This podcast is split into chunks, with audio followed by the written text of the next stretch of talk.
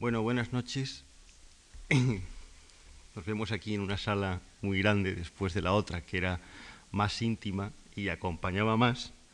Y yo acabo de ser víctima, no solo de la sala tan grande, sino de una experiencia que creía que solo practicaba el Ministerio de Educación y Ciencia, que es el que suele separar todo lo que Dios une, sino que hoy nuestra carísima en todos los sentidos Iberia me ha perdido mis maletas y las ha enviado a Londres. Entonces me ha angustiado mucho al llegar, pero bueno, dentro de, lo, de, la angustia, pues le he puesto bastante buena cara y con los folios del hotel he reconstruido todo el guion, he salido y me he comprado un libro donde podía encontrar los datos que necesitaba y he montado todo el texto. Se lo digo para que disculpen ustedes todas las lagunas que mi conferencia de hoy pueda tener. Así que le he puesto bastante, bastante buena cara. Bueno, como han visto, vamos a hablar de la cultura en el fin de siglo, en Centro Europa y en una ciudad muy concreta que es Viena. Para que ustedes entiendan todo lo que sucede allí, todas las relaciones entre la sociedad, la cultura, la política, el arte y la ciencia, deben ustedes retrotraerse un poco hasta 1683. En 1683, los vieneses se ven asediados durante bastantes días, casi un mes, por las tropas turcas. Y solo una maniobra de Carlos de Lorena y de los polacos mandados por Sobieski logra liberar en agosto la ciudad. Ese primer momento les creó una angustia que llevó a la ciudad a fortificarse. Y esa misma angustia se volvió a producir algunos años después, en 1813, con la derrota sobre Napoleón en Leipzig. En 1814, el Congreso de Viena, abierto, como ustedes saben, con una vistosísima parada militar y con una cantata compuesta y dirigida por Beethoven, abrió una nueva época en toda Europa. En el caso de Viena, eso se tradujo en una perplejidad la ciudad, de pronto, que había tenido mucha historia, pero que su historia había estado sometida sistemáticamente a invasiones, sufrió una alegría interior y pensó que puesto que había llegado una paz que ellos estimaban definitiva, podían desprotegerse, podían liberarse de las murallas que rodeaban la ciudad. Las murallas ahora ya no van a cumplir ninguna misión, sino la del esparcimiento la de servir de jardines. Y como coronando todo eso, entra a toda la población una inmensa gana y alegría de vivir. Eso se traduce en creaciones interesantes como la del Instituto Politécnico en 1815, la del Banco Nacional en 1816 y la del alumbrado por gas, que da mucho, mucha vistosidad a toda la urbe y que introduce allí Moser. En 1818 el Danubio empieza a ser surcado por navíos a vapor. En el 19 se crea una sociedad anónima que monopoliza los transportes fluviales y en 1823 se funda la Sociedad de Navíos a Vapor del Danubio, que va a ser eh, muy importante en la historia vienesa, no solo por las comunicaciones y por la política, sino porque va a crear un funcionariado especial que será muy angustioso después de la Primera Guerra Mundial en el déficit público. En 1823 se crea la primera caja de ahorros de Europa y ese mismo año la banca Rothschild abre una filial en Viena porque empieza a fluir dinero allí. Reichhofer crea una fábrica de caucho y Steuerbeck un lujosísimo café. Como consecuencia de ese florecimiento económico asentado sobre una estabilidad política, en 1845 un grupo de escritores burgueses liberales, encabezado por Glipparzer, Adalbert Stifter y Castelli, presenta un escrito contra la censura. La censura es ejercida por la policía desde la época de la Revolución Francesa es un sistema muy reaccionario, bajo el que está impresa, la dirige una clase social que es la aristocracia y la burguesía quiere librarse por fin de ella. Sin embargo, ese escrito no tiene demasiado éxito, ni en el sistema ni en la aristocracia, pero sí entre los estudiantes que protagonizan en marzo de 1848 un levantamiento burgués liberal. Un levantamiento burgués liberal que lleva a Metternich a Inglaterra, es decir, exilian a Metternich, linchan al ministro de la guerra, que es el conde Latour, y destituyen al conde Selnitsky, que era el jefe de la prefectura de policía y quien controlaba toda la censura desde 1815. Como consecuencia de eso, el régimen anterior se debilita y el 2 de diciembre de 1848 abdica Fernando, renuncia Francisco Carlos y se concede la mayoría de edad a Francisco José.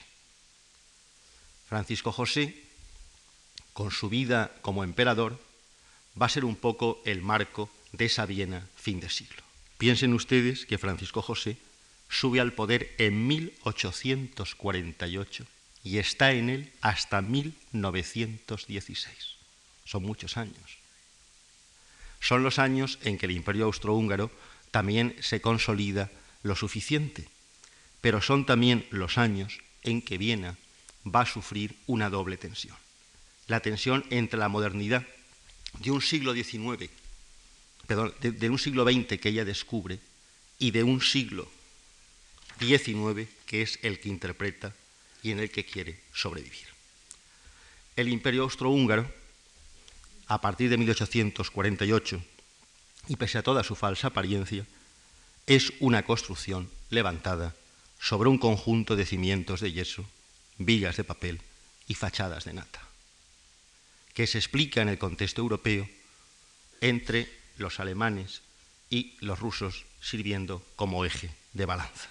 Como tal lo toleran las otras potencias. Y Viena va a ser su capital. Esos burgueses que de pronto han conseguido, han conseguido llegar al poder, que han conseguido eliminar del poder casi a la aristocracia, quieren una ciudad a su medida, una ciudad llena de sus símbolos si hay una ciudad medieval y romana en torno a la catedral, si hay una ciudad en torno al Huzburg y hay otra ciudad llena de los palacios de los aristócratas que desde el barroco le dan la espalda más que la cara al emperador, dos burgueses ahora van a tatuar su espacio urbano con el color corrupto de una revolución traicionada y las clases más bajas van a soportar el peso de una máquina bastante inmóvil a la que se pretende hacer volar. Viena no va a ser una maqueta, como se la pensó, sino una metáfora, que es lo que es. El historismus, que es la doctrina estética, artística y en parte política del liberalismo y de las creencias del buen burgués, derriba las murallas que considera inútiles en ese momento y practica una inconsciencia insensata de aquí estoy yo y se gasta el poco dinero que tiene en la Exposición Universal de 1873. Ese año, 1873, inaugura también la crisis del liberalismo, que es la primera modernización de la ciudad. Coincidiendo con esa crisis de 1873, hay muchas cosas que enseñan los dientes. En primer lugar, la preponderancia militar de Prusia, demostrada en Sadova, la derrota frente a franceses y sardos en Solferino, la pérdida de la Lombardía, la cesión de Venecia y el tener que aceptar las exigencias de los nacionalistas húngaros. Todo eso obliga al emperador a un cambio en toda su concepción política. Le obligan a abrir el Parlamento, a instituir un gobierno constitucional y a pactar con las fuerzas de una burguesía con aficiones cada vez más aristocráticas. Esto es un poco el marco en el que se crea el caldo de cultivo, más que de Cocosca y de Chile, del primer clima. La ciudad va a sufrir en esta época una profunda remodelación burguesa. Y el emperador va a esforzarse muy mucho por parecer un muy alto funcionario burgués. En 1858, que es cuando esa burguesía liberal se cree dueña de toda la situación política, va a aprovechar el espacio dejado libre por el derribo de las murallas para crear lo que llaman el ring, un anillo, una ronda de circunvalación. Y en 1873 harán un cinturón de ronda, lo que llaman el Gürtel. Ya es una ciudad de finales de siglo con dos cinturones en torno. En 1889, esa misma burguesía elimina la última atadura legal que tiene, que es la frontera fiscal y el impuesto sobre el consumo de los productos que entran de fuera para facilitar una economía de servicios que vive fuera de la ciudad y para abaratar los precios de la misma, pues quita esos consumos y esos impuestos correspondientes. Y el 19 de diciembre de 1890 aprueban lo que llaman el nuevo Estatuto Municipal de Viena, capital del imperio y residencia real. Ese es el título. A partir de ese momento y de ese estatuto, se procede a practicar la incorporación del extrarradio. Y con la ampliación del territorio se crea la Gran Viena, dividida en 19 distritos, con un aumento de superficie que la hace pasar de 55 kilómetros a 178 y de 801.776 habitantes en 1890 a 1.355.979 un año después. Ven ustedes que se convierte en una gran ciudad como el, el París de Baudelaire del que hablábamos el otro día. El Rin, con sus 4 kilómetros de largo y 57 metros de ancho, ve erigirse nada menos que una sinfonía neoclásica, como es el Parlamento, y una fiebre de temperatura neogótica, como es el Rathaus. En esas fechas, de 1891 aproximadamente, es cuando llega don Juan Valera como embajador de España allí y demuestra que los diplomáticos casi nunca se suelen enterar de las cosas, aunque don Juan se entera de bastantes, porque da un informe excelentísimo al Ministerio de Asuntos Exteriores y al Marqués de la Vega de Armijo, que entonces está a su frente. Escribe, escribe Valera,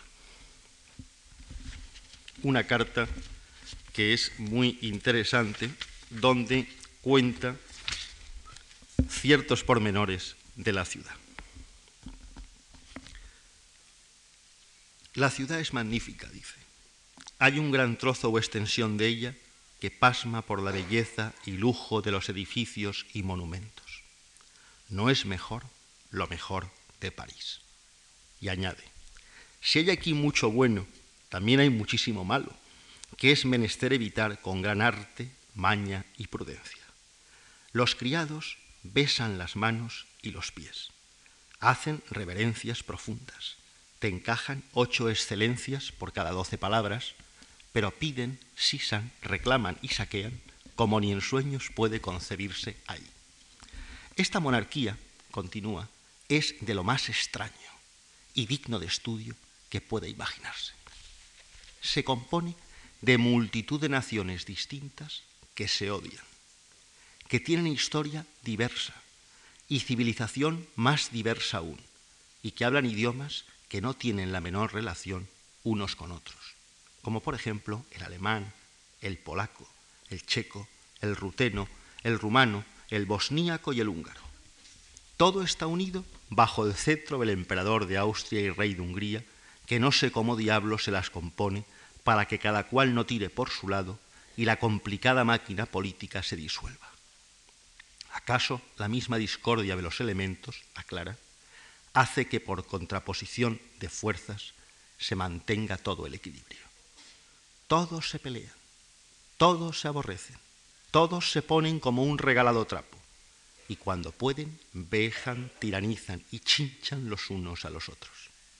Las razas más pujantes quieren hacer desaparecer las otras y las otras se oponen. Unos quieren germanizar, otros chequizar y otros magiarizar a los demás. Y los demás se resisten a ser magiarizados, chequizados o germanizados. A veces se le figura a uno que la heterogénea monarquía va a disolverse, y con todo dura y durará por la misma presión de los grandes imperios que hay al lado, como Rusia y Alemania, y también por el respeto y el amor que infunden el emperador, sus dos docenas de archiduques y algunos grandes hombres, por la indisputable habilidad de ciertos hombres de Estado, entre los cuales pongo yo en el día como los primeros a Cala y Atafe, y por la útil y envidiable disciplina social y subordinación social que hay aquí, y que raya en servilismo algo ayecto, dicho sea, internos. A un informe sobre la situación de la aristocracia que es excelente y muy vivo. Dice, la aristocracia sigue viviendo aquí tan separada de la plebe como en el siglo XV o más. Gusta en general mucho más de caza, de caballos y de mujeres que de literaturas. Del pueblo dice, se divierte y tiene buena cerveza, música y jardines magníficos, donde trisca, balsa, retoza y enamora a más no poder. Le dice a Tamayo Ibaos, escribe a la, a la academia y le dice, solo de prostitutas con cartilla y regimentadas hay 30.000 en Viena, muy guapas en su mayoría. Prostitutas de afición, guárdeme usted el secreto, debe haber lo menos 200.000, pero todas candorosamente y así muy de tú a tú le explica. Las mujeres en general aquí son guapísimas. Y yo casi me alegro de hallarme tan averiado, porque así me libro de hacer cierta clase de tonterías a las que si estuviese yo como hace ocho o diez años estaría muy expuesto. Y da una razón genética de tanta belleza. Todas estas castas de húngaros, tudescos, bohemios, rutenos, bosníacos, polacos, italianos, serbios, rumanos y croatas se combinan aquí amorosamente, con mucho de semita a menudo, a pesar del antisemitismo, y da la combinación excelentes resultados, sobre todo en el mejoramiento del sexo femenino. Vean ustedes que dentro de la frivolidad divertida, por otra parte, de Juan Valera, el informe político es bueno y la descripción de la ciudad, sobre todo de sus clases en juego, también. En cambio, de la cultura, que es de lo que vamos a hablar, apenas si se entera y casi ni se interesa. Tiene un par de affairs con dos chicas del teatro y nada más. En la última década del siglo XIX, esta aristocracia de la que habla don Juan Valera vive en sus castillos y es prácticamente agraria. Cambio, la burguesía en ese momento es por completo industrial. Hay una inyección muy fuerte de capital alemán que salva a los austríacos de la crisis de 1873 y que se dirige sobre todo a la industria química, a la electricidad y a la fabricación de maquinaria pesada, ferroviaria sobre todo. Y esa nueva inyección de capital genera una nueva inyección de optimismo que crea la tercera época de fundadores, que ya no son los nobles primeros, que ya no son los burgueses de 1848, sino una casta de obreros especializados. Esa nueva casta de obreros especializados creará e informará la base de la socialdemocracia. En 1884 hay todavía un estado de excepción que pone fin al movimiento obrero radical. Pero el movimiento obrero radical entonces no es el obrero industrial especializado, sino el antiguo artesanado que era todo anarquista. Ese artesanado será muy interesante para las artes, lo veremos después por qué y cómo. En 1894, las relaciones laborales entre la empresa y el sindicato reciben ya, muy pronto en Europa, forma jurídica y marco legal. Y como consecuencia de ese primer convenio colectivo de finales de siglo, hay una moderación de las posiciones encontradas y en 1893 la socialdemocracia ingresa en la política oficial. La socialdemocracia que ingresa en la política oficial se convierte muy pronto en una especie de animal doméstico sobre el que el emperador deja pasar su mano por el lomo. Piena entonces aparece como una imagen de un sistema del que no se puede salir y de un sueño que nadie sabe cuánto puede durar. El fin de siglo tiene aspecto de siesta y solo el arte, por eso es tan importante, solo el arte refleja sus tensiones. La primera tensión del arte entonces surge precisamente del historismo, de cuando el historismo hace su crisis. El historismo, el historicismo, si ustedes quieren, era el idioma arquitectónico de la revolución burguesa. El historicismo es el gusto, o el estilo más que el gusto, el estilo de aquellos que no tienen gusto y que no se quieren equivocar. Decir, los nuevos ricos tienen que ser historicistas y estos nuevos liberales eran nuevos ricos. De manera que ese idioma arquitectónico de la revolución burguesa acuña el aspecto de toda o de casi toda la ciudad. Le impone, por así decirlo, su norma. Y la victoria liberal y burguesa sobre el plano de la ciudad queda clarísimo en lo que es el el anillo de circunvalación. Ahí está el Parlamento, ahí está la universidad, ahí está la ópera, ahí está el ayuntamiento, ahí está el teatro de la ciudad, ahí están los valores de la burguesía. El derecho, la ley, la razón, el liberalismo económico, el municipio, la ciencia. Esos son los edificios públicos que ponen allí, en ese espacio. Y el texto real de la cultura de este momento es la arquitectura. Porque la arquitectura siempre es la página del espacio urbano. Es mucho mejor que un libro, porque es el libro de la ciudad. Pero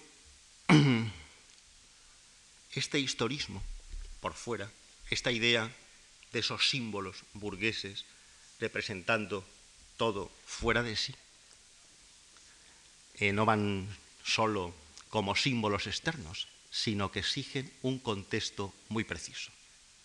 Y ese contexto muy preciso les lleva a que de la misma manera que el nuevo espacio urbano dice que ha vencido el liberalismo y la clase que lo desempeña, la burguesía liberal, que ha impuesto allí sus iconos, sus símbolos, sus edificios públicos, del mismo modo estos burgueses piensan que tienen que dar un aspecto urbano a su propio poder y que las viviendas, que son casi transparentes, las viviendas deben decir por fuera lo que guardan en su interior. Y en ese momento piensan que, claro, lo importante de una vivienda burguesa es que toda la vivienda es del dueño, pero el dueño vive en el mejor piso, en lo que llaman, imitando a los franceses, el bel étage. El es un sitio no demasiado alto para que nadie se canse al llegar, ni demasiado bajo para sufrir humedades, el señor que vive en el quinto piso tiene que subir andando con la cesta de la compra, pero el principal, que sería la traducción, como todavía se llamaban antes, en las casas de aquí, los entresuelos y el principal, en el principal vive el principal de la casa. Y la fachada dice por fuera quién vive allí. Entonces ese sueño de enriquecimiento inmediato les lleva a transparentar en la fachada la interioridad. Y la hacen transparente pues de una manera triste porque llenan las fachadas de metopas, de volutas, de cariátides, de atlantes, pero todos falsos, porque no son de mármol, son de material prefabricado. Y ese material prefabricado ha arruinado al antiguo artesanado, que hacía y trabajaba el cristal, el azulejo, la forja del hierro. Precisamente el cambio que se producirá más tarde en la cultura de la arquitectura será o dentro de una misma persona, como es el caso de Otto Wagner, y más tarde de Olbrich y de Hoffmann y de Plesnig, o entre dos arquitecturas, la representada por Wagner, el primer Wagner, y la representada por Loss, del cual tienen ustedes un cuadro, un retrato hecho por Kokoska, ¿no? aquí en la exposición.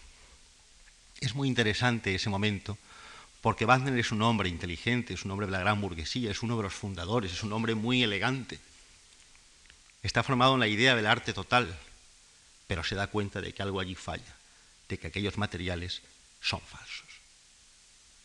Y aunque ese momento, ese paso definitivo, lo interpretan sus discípulos y sus contrincantes, él llega a tiempo todavía, siendo un hombre mayor, de percibir el cambio de sentido histórico y de cambiar de fila, con gran delicadeza. Y en un momento muy interesante, que es el que rodea la secesión vienesa a Gustav Klimt y a todos sus amigos. Y es en el momento en que los hijos de esta burguesía fundadora, que ya se ha arruinado entre tanto, y que solo vive rodeada de su propia falsedad, están arruinados ellos. Y ya no tienen dinero para vivir en los barrios donde vivían los padres. Ni tienen dinero para el servicio. Y entonces tienen que salir del Rin. Y tienen que acercarse al Nashmar, que es el mercado de abastos. Porque eso les permite comprar y subir ellos la comida. Y ahí pues hay casas que no son excelentes, había teatros antes como el Teatro Andervin, pero de pronto hay un hecho que democratiza en Europa todas las fachadas, y es el ascensor. El ascensor democratiza en Europa todas las fachadas porque lo mismo da vivir en el ático que en el primero, porque se llega igual. E interpretando esa democratización del ascensor, Wagner da un paso maravilloso y se atreve a hacer un edificio magnífico, con mayólica por fuera, que ya no van a ser casas de propietarios, sino casas de alquiler. Ese es el Wagner que da el paso. Pero para hacer esa fachada tiene que recontratar a aquellos que habían quedado arruinados, a los antiguos obreros radicales que todos eran anarquistas y que ahora van a volver a tener su momento espiritual en la Viena del cambio de siglo. Todos los que trabajaban el azulejo, todos los que hacían las flores, todos los que pintaban un canutillo, todos los que trabajaban el hierro forjado, todos los cristaleros, todos esos vuelven ahora a la escena, no política, sino arquitectónica. la generación que había hecho lo anterior, que estaba satisfecha de sus logros, aunque estaba asistiendo a su ruina, corresponde muy bien a eso que un estudioso, Chorsky, ha definido de manera excelente al decir que el liberal de mediados del siglo XIX había depositado su fe en el derecho, su esperanza en la ciencia y el altruismo del que era capaz en la política.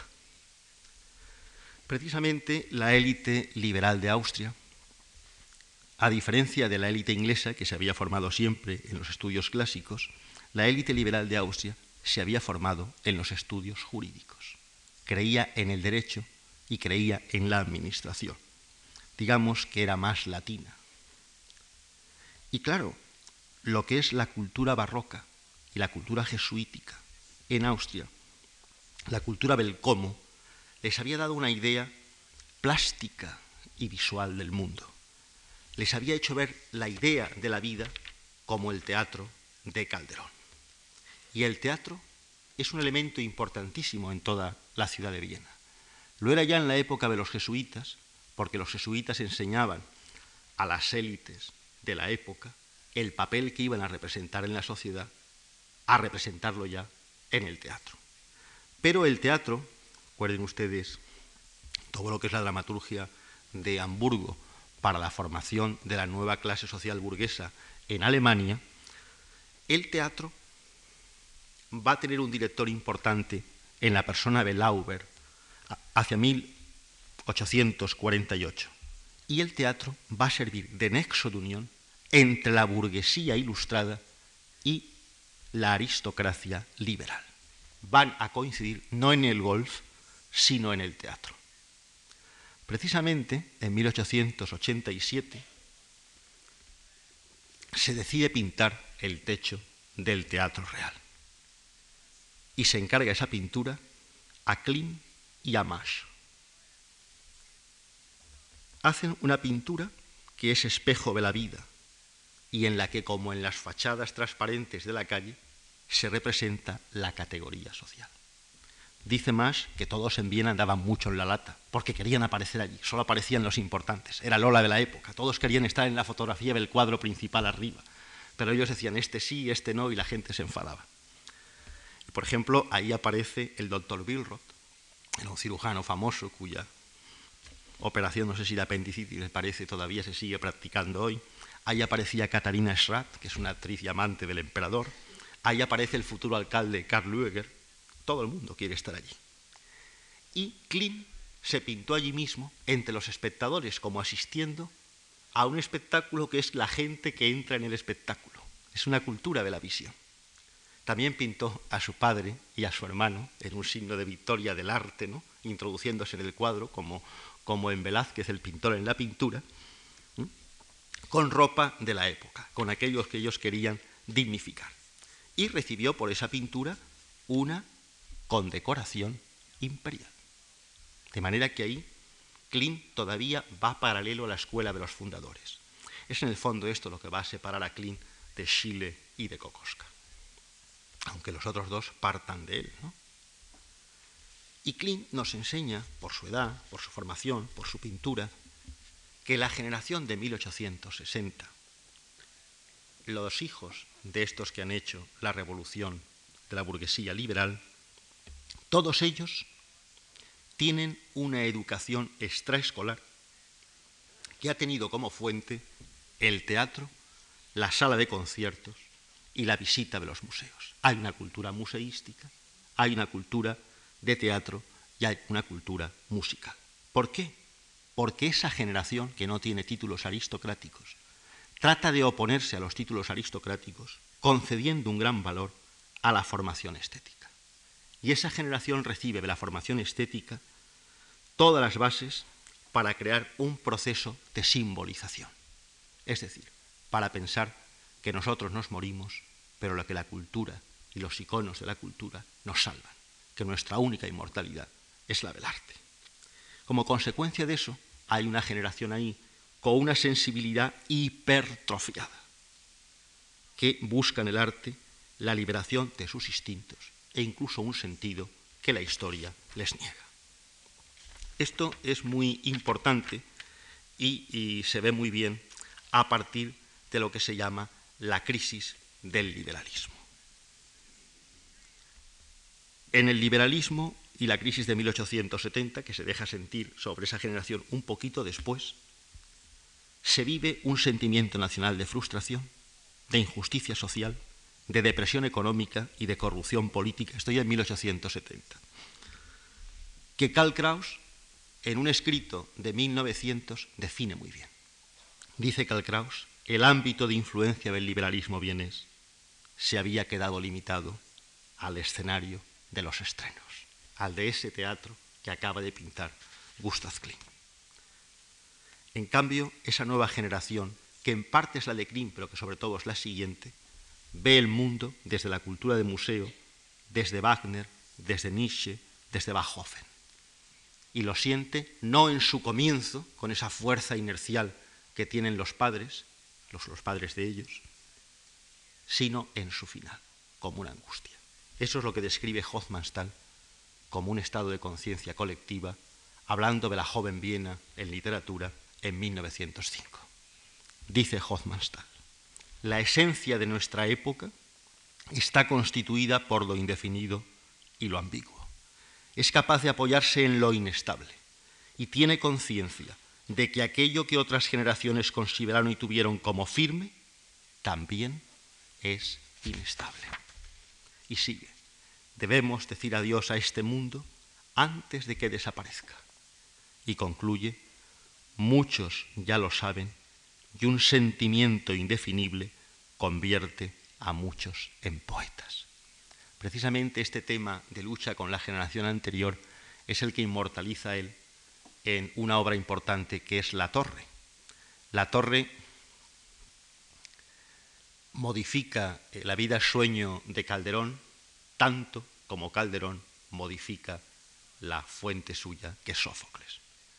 Y lo hace eh, de una manera francamente interesante, porque lo que propone es la angustia de los hijos maniatados por esos padres fundadores que no les dejan ser y sin llegar a dar un golpe de Estado ni tomar el poder como en Calderón ni en un sueño, lo que dicen allí es, dejemos esto como un signo, que quede como un signo, que sepan que existimos.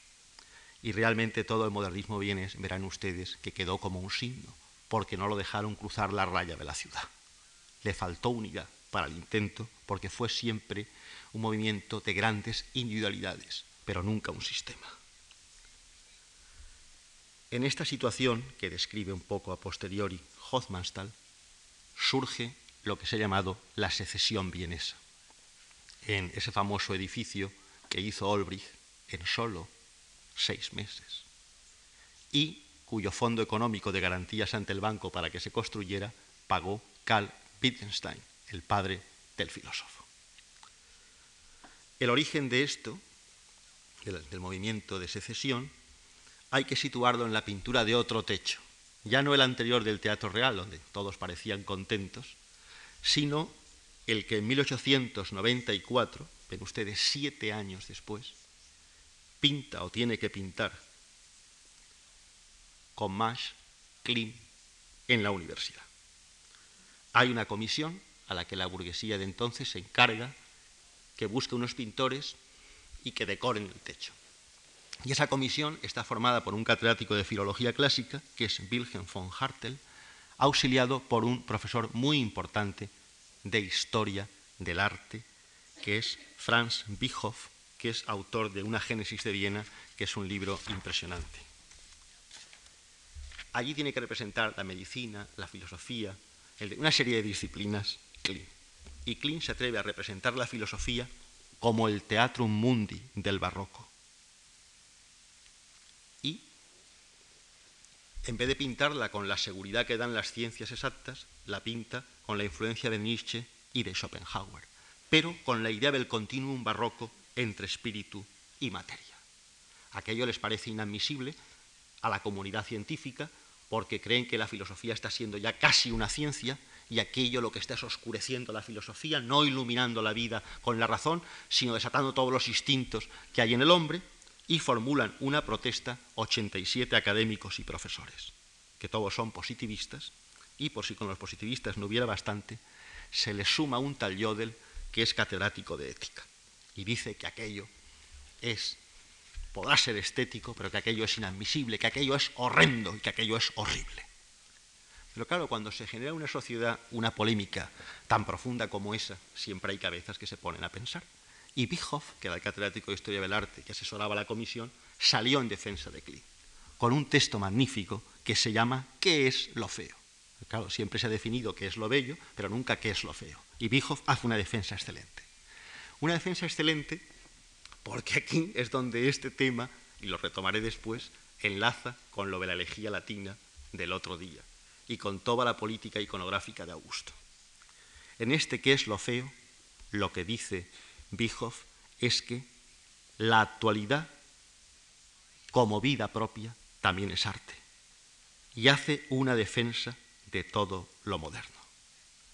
Y dice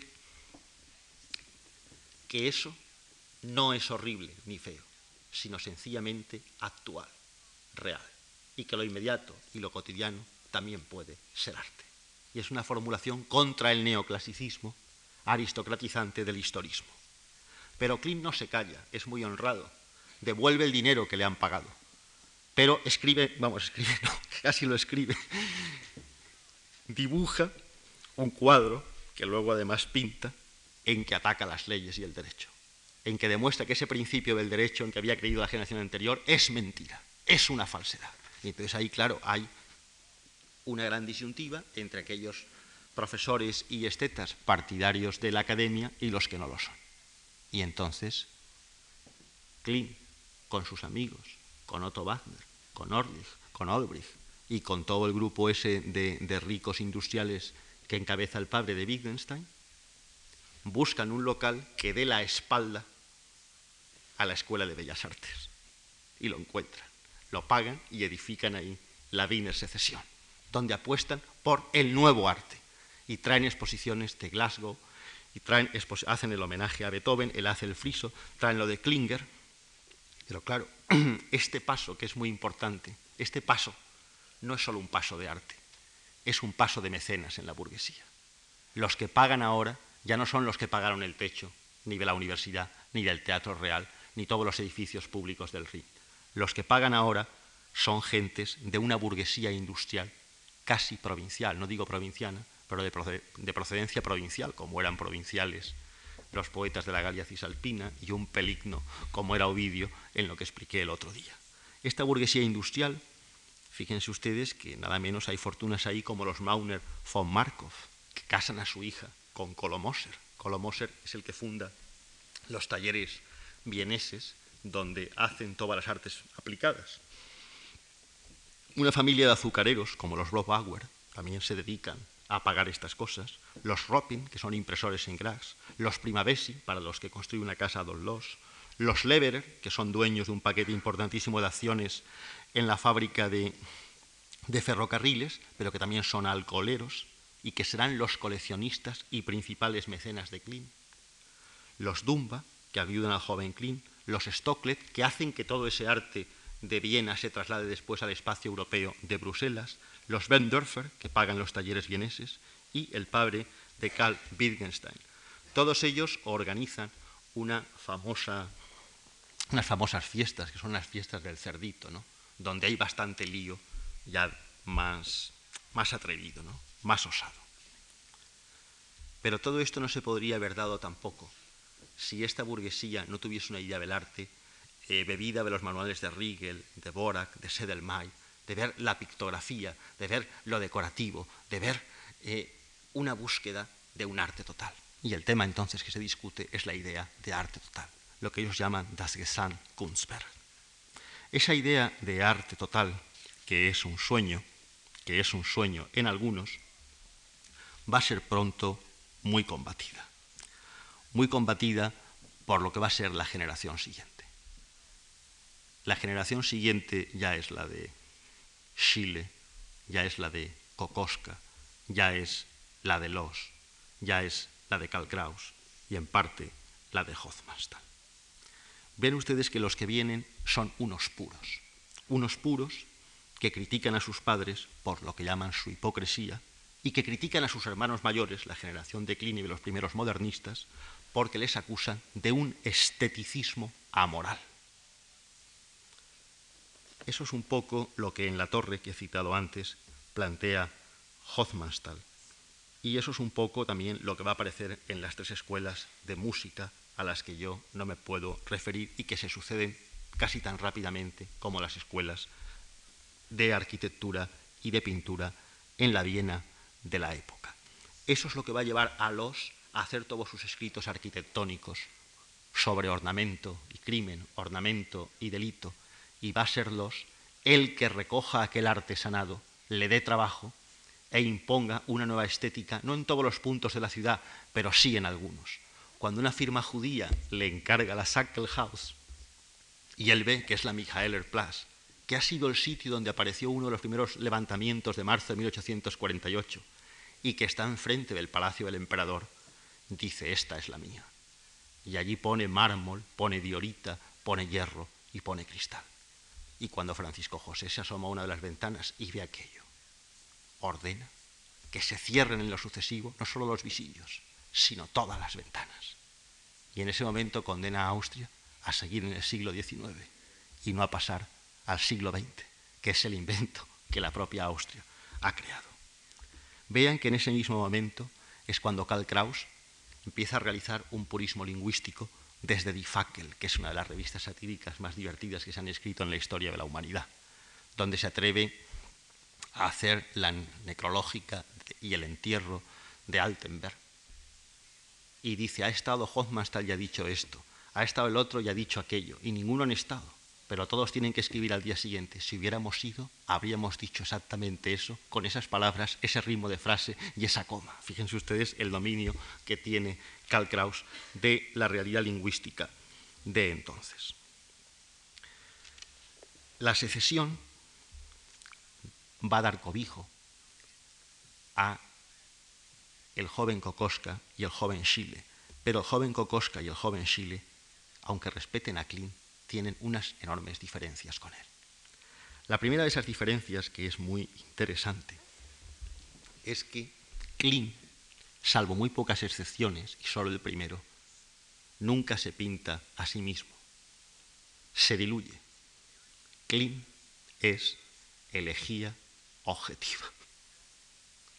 Pero ya Klim, perdón, Chile y Kokonska se atreven a formalizar y tematizar lo autobiográfico, incluido el autorretrato.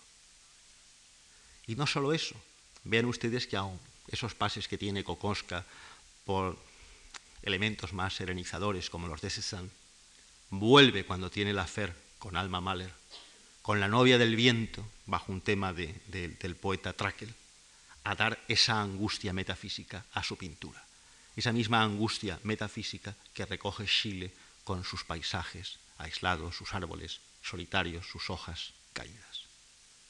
Lo que son, lo que era, lo que era elegía objetiva en en la generación anterior, en Chile y en Kokoska, ya se ha convertido en elegía subjetiva por completo. Pero no solo eso, no solo eso, hay mucho más. La secesión lo que descubre, con su lema al tiempo, su arte, al arte, su libertad, es la no diferencia entre el arte grande y el arte pequeño, con lo cual retoman la polémica contra la epopeya que los neotéricos primero, bueno, Calímaco primero, los neotéricos después, y más tarde los elegíacos, especialmente Propercio, tienen al querer dar entidad a la lírica frente a la épica. Esto mismo pueden hacerlo aquí, porque eso se plantea siempre que hay una lucha establecida contra, con frente fijo, contra el sistema de valores imperantes. Y eso les lleva, les lleva a una toma de posiciones muy interesantes que les hacen derivar hacia el expresionismo después. Pero en el expresionismo de ambos, especialmente en el de Chile, vean ustedes que hay también no esa visión de la mujer, de la feminidad que da Klein, sino del horror, que es a lo que llega Chile muy pronto. Es un mundo desencantado, irónico, sarcástico, grotesco y cruel. Siempre se dice que uno empieza viendo a la mujer como la ve Klein y la termina viéndola como la ve, como la ve Chile. Pero claro, Klein se, atreve todavía a pintar las maternidades de todas sus amantes, de una de sus amantes, ¿no?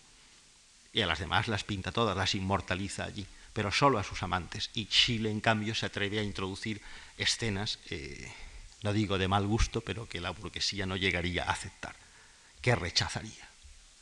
Y todo eso va unido a un momento que es lo que explica casi todo, de una muy profundamente establecida doble moral. Es decir, Freud, sin la doble moral del catolicismo austríaco, no habría existido, no habría podido existir. Pero existió allí precisamente porque tuvo una clientela numerosa que pudo tematizar, analizar, psicoanalizar y sistematizar. Pero vean que en contra de todo lo que uno podría pensar, es decir, que estos pintores tenían éxito institucional, ven ustedes que solo uno, que es Klein, lo tuvo y en sus comienzos, que luego es rechazado. Chile exactamente igual. Chile hasta hace unos años era un pintor barato todavía. Kokoska se tiene que ir. Los grandes arquitectos vieneses tienen que construir todos sus proyectos, casi todos, fuera de Austria. Y la ironía mayor es la de Freud, cuando recibe una carta de la Hacienda Pública Austriaca, donde le dice, estamos muy extrañados de recibir tan pocos impuestos de sus honorarios. Usted que es un profesor conocido y reconocido más allá de nuestras fronteras. Y entonces él contesta una carta divertidísima que dice, el profesor Freud se siente muy halagado de que por vez primera el Estado austriaco ha tomado conocimiento de su existencia. Pero debo decirle que se equivoca y mucho en una cosa. Mi fama no empieza más allá, no empieza en nuestra frontera, empieza exactamente en el centímetro siguiente a donde empieza nuestra frontera. Porque claro, dentro lo trataron, lo trataron muy mal. Esto es lo que le da a esa, a esa sociedad y a esa cultura no solo unos enormes vasos comunicantes, donde ven ustedes el entrelazamiento entre economía, política, sociedad, arte. He dejado la música fuera porque las tres escuelas musicales ya no me dan tiempo de tratarla. Pero hay ahí también una cosa que es interesantísima, y es la fuerza de la cultura del icono y la literaturización y culturalización de la realidad. sin el jesuitismo anterior, sin la influencia católica barroca, es muy difícil que esa cultura plástica se hubiese dado de esa manera ahí. Sin la crisis de la revolución industrial y lo que producen los países agrícolas, hubiese sido casi imposible, casi imposible. Lo curioso es que ese fin de siglo termina precisamente en 1916, que es cuando muere Francisco José y ellos bajan del carro de la Primera Guerra Mundial. Vean qué curioso que realmente cuando se dice que el siglo XX comienza en 1914, es bastante exacto. Es bastante exacto. Los siglos no obedecen a un cornetín que dice a partir de hoy a las 3 de la tarde es el siglo tal. No. Siempre se desplazan algo más en el tiempo de lo que los queremos sistematizar. Pero vean ustedes el caldo de cultivo que hay ahí, y no he hablado de los físicos de Wolfgang, ni, ni, ha hablado de los semánticos como Mauner, que es una maravilla en toda la teoría del lenguaje y en la crisis del sujeto, ni casi del teatro y de Hofmannsthal, de toda la crisis del lenguaje escénico sustituido por el lenguaje lírico. De eso no hemos hablado. Sin embargo, vean en esta cultura plástica, que yo creo que lo termina muy bien, cómo donde van a exponer Schiele y Kokoska es en la Kunstschauen, es decir, en las miradas, en las en los vernissages para ver qué organizará después Chile cuando ya ha caído, Chile, Klein, cuando ya ha caído su momento. Cioran ha escrito que en Europa la dicha termina en Viena, y es una gran frase, ¿no? con muchos visos de realidad. No es que termine la dicha en Viena, sino que precisamente en Viena terminó, según parece, el siglo XIX, y que esa ciudad y ese imperio no pudo aceptar la creación del siglo XX que ella misma, que ella misma había inventado. Todo esto eh, que el arte aquí concentra en todo su juego de tensiones es más profundo o tan profundo como aquí en otras esferas y ámbitos de la realidad. ¿eh? Una novela como Los sonámbulos de Broch también lo recoge muy bien, como más tarde Musil recogerá la otra parte, la parte posterior a 1916 en su obra.